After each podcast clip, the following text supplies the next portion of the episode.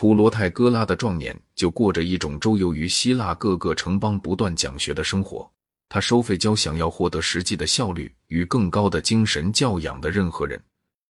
柏拉图反对智者们教书要收钱的办法。柏拉图自己有着相当的私人财产，显然他不能体会那些没有他那种好运气的人们的需要。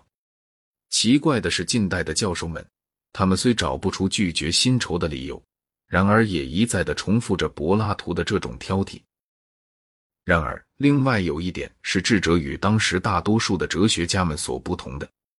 除了智者们之外，通常一位老师总是创建一座学校，学校多少具有一种兄弟会的性质，多少有着一定的共同生活，往往有些类似于一种僧院的规矩，并且常常有一种不公开宣布的秘密学说。凡在哲学是起于奥尔夫斯主义的地方，这一切都是非常自然的。但是在智者们中间，一点也没有这些东西。他们所教授的，在他们心目中是与宗教或德行是不相干的。他们教辩论术以及有助于这种技术的其他一切知识。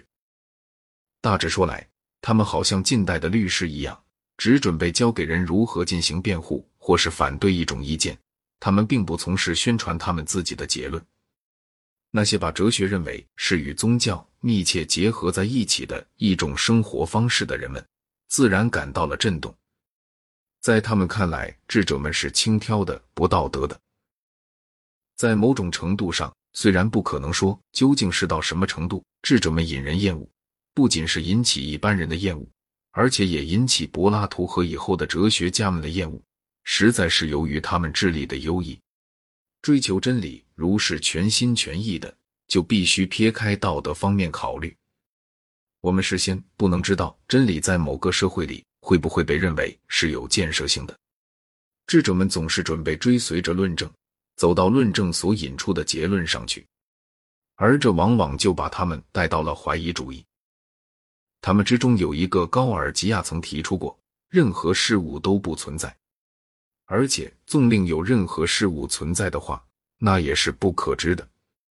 而且，纵令它存在，并且被任何一个人所认知，这个人也永远不能把它传达给别人。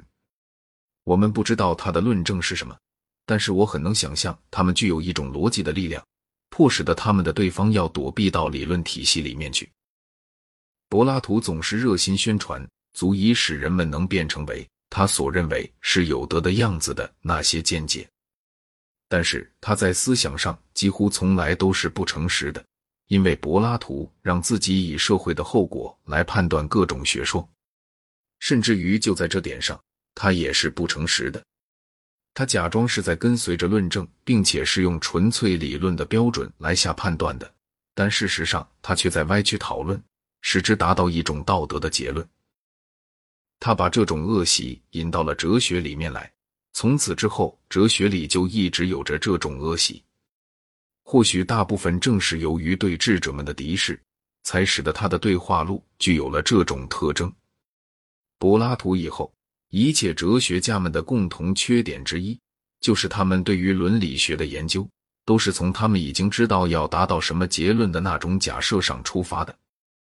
在公元前五世纪晚期的雅典。似乎有人教授着，在当时看来似乎是不道德的，而且就在今天的民主国家里，也似乎是不道德的那些政治学说。在柏拉图《国家篇》的第一卷里，特拉西马库斯就论证过，除了强者的利益而外，并没有正义。又论证法律是政府为了自身的利益而制定的。又论证在争夺权力的斗争里，并没有任何可以援用的客观标准。根据柏拉图的记载，卡里克里斯曾主张过一种相似的学说。他说，自然的法则乃是强者的法则，但是人们为了方便的缘故，就确立了种种制度和道德戒条，以便束缚强者。这些学说在我们今天已经比他们在古代获得了更广泛的同意。无论人们对他们怎样想，他们并不是智者们的特征。在公元前五世纪，无论智者们在这一变化中所处的地位如何，雅典有了一种转变，在与正在崩溃着的笨拙的，但是颇为残酷的保卫正统教义相冲突之中，就有了一种从僵硬的清教徒式的单纯性过渡到机智的，并且是同样残酷的犬儒主义理去的转变。在这个世纪之初，是雅典人领导伊奥尼亚的城邦进行反波斯的战斗，以及公元前四百九十年马拉松的胜利。在这个世纪末。则是雅典于公元前四零四年败于斯巴达，以及公元前三九九年苏格拉底被判死刑。从此以后，雅典在政治上就不再重要了，但是他却获得了毫无疑义的文化上的至高无上的地位。这种地位，雅典一直保持到基督教的胜利为止。公元前五世纪，雅典史上有某些事物，对于理解柏拉图及其以后的全部希腊思想来说，乃是极其重要的。在第一次波斯战争的时候，由于有马拉松之战的决定性的胜利，主要的光荣就归于雅典。十年以后，在第二次战争时，雅典人在海上仍然是希腊方面的最强者，但是在陆地上，胜利主要归功于斯巴达人。斯巴达人是希腊世界公认的领袖。然而，斯巴达人的观点是狭隘的、地方性的。当波斯人被逐出希腊的欧洲部分之后，他们就不再抵抗波斯人了。保卫亚洲部分的希腊人以及解放那些已经被波斯人所征服的岛屿的责任就被雅典承担起来，并且获得很大的成功。雅典变成了海上的领袖强国，并对于伊奥尼亚各岛获得了相当大的帝国主义式的控制权。百里克里斯是一个温和的民主派，也是一个温和的帝国主义者。在他的领导之下，雅典繁荣起来了。伟大的神殿，其遗迹迄今仍然是雅典的光荣，就是他倡议修建的，用以代替被薛克修斯所毁掉的神殿。雅典城的财富以及文化都迅速的增加，而且正如这种时代所必然会发生的一样，尤其是当财富由于对外贸易而增加的时候，传统的道德与传统的信仰就衰退了。这时候，在雅典出现了特别众多的天才人物，三大戏剧家伊斯奇鲁斯、索福克里斯与幼利皮底都属于公元前五世纪。伊史奇鲁斯在马拉松做过战，并且曾目睹沙拉米之役。索福克里斯在宗教上仍然是个正统派，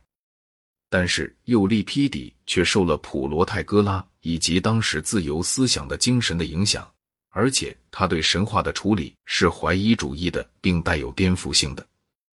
喜剧诗人亚里斯多芬尼嘲笑了苏格拉底智者们和哲学家们，然而他本人却是属于他们那个圈子的。柏拉图在《言话篇》中把他和苏格拉底的关系写得非常之友好。我们也看到雕刻家斐迪阿斯也是属于百里克里斯的圈子里的。这一时期雅典的优越是在艺术方面。而非在知识方面。公元前五世纪的伟大数学家和哲学家，除了苏格拉底之外，没有一个是雅典人。苏格拉底不是一个作家，而是一个把自己限于口头论辩的人。公元前四百三十一年，伯罗奔尼苏战争的爆发与公元前四百二十九年百里克里斯的逝世，就开始了雅典历史上的阴暗时期。雅典人在海上占有优势，但是斯巴达人握有陆地上的霸权，并且在夏季一再侵占亚底加，雅典城除外。结果是雅典城拥挤不堪，并且由于疫情而损失惨重。公元前四一四年，雅典人派出一次对西西里的大远征，希望能占领与斯巴达联盟的叙拉古，但是这个试图失败了。战争使雅典人变得凶残而暴虐。公元前四零六年，他们征服了梅洛斯岛，把所有服兵役年龄的男子都屠杀光了，把其他的居民掠为奴隶。又立批底的《特洛伊妇人》这个剧本就是对这种野蛮行为的抗议。斗争还有其思想意识的一方面，因为斯巴达是寡头政治的代表，而雅典则是民主政治的代表。雅典人有理由怀疑他们自己的一些贵族有叛国行为，人们都认为他们的叛国行为与公元前四零五年伊格斯波达米之战中海军的最后溃败有关。战争的结局是斯巴达人在雅典建立了一个寡头政府，史称三十建筑。三十建筑中有些人，包括他们的首领克利提亚在内，曾经是苏格拉底的学生。他们当然是不得人心的，不到一年就被推翻了。在斯巴达的同意之下，民主制又恢复起来。但那是一个江河日下的民主制，他由于有大赦而无法对自己内部的敌人直接报复，但是他在大赦的范围之外，却喜欢找任何的借口来控诉这些敌人。苏格拉底的审判与死刑就是在这种气氛之下出现的。